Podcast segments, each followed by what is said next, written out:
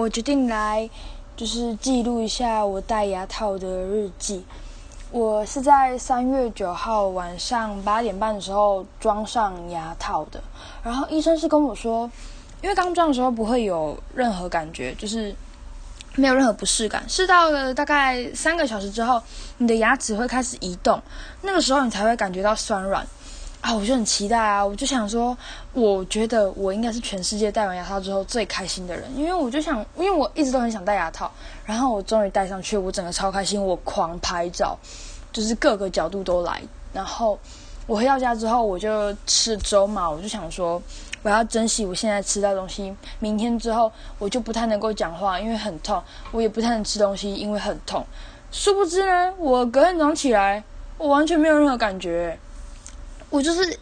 一如往常的过日子，只是不能够，我怕我不太敢咬太硬的东西，因为我怕会我的那个线，我怕它会断掉还是什么之类的。因为我也不是说在我读的学校附近装牙套，我是回我家装牙套，所以这样子的话会很麻烦。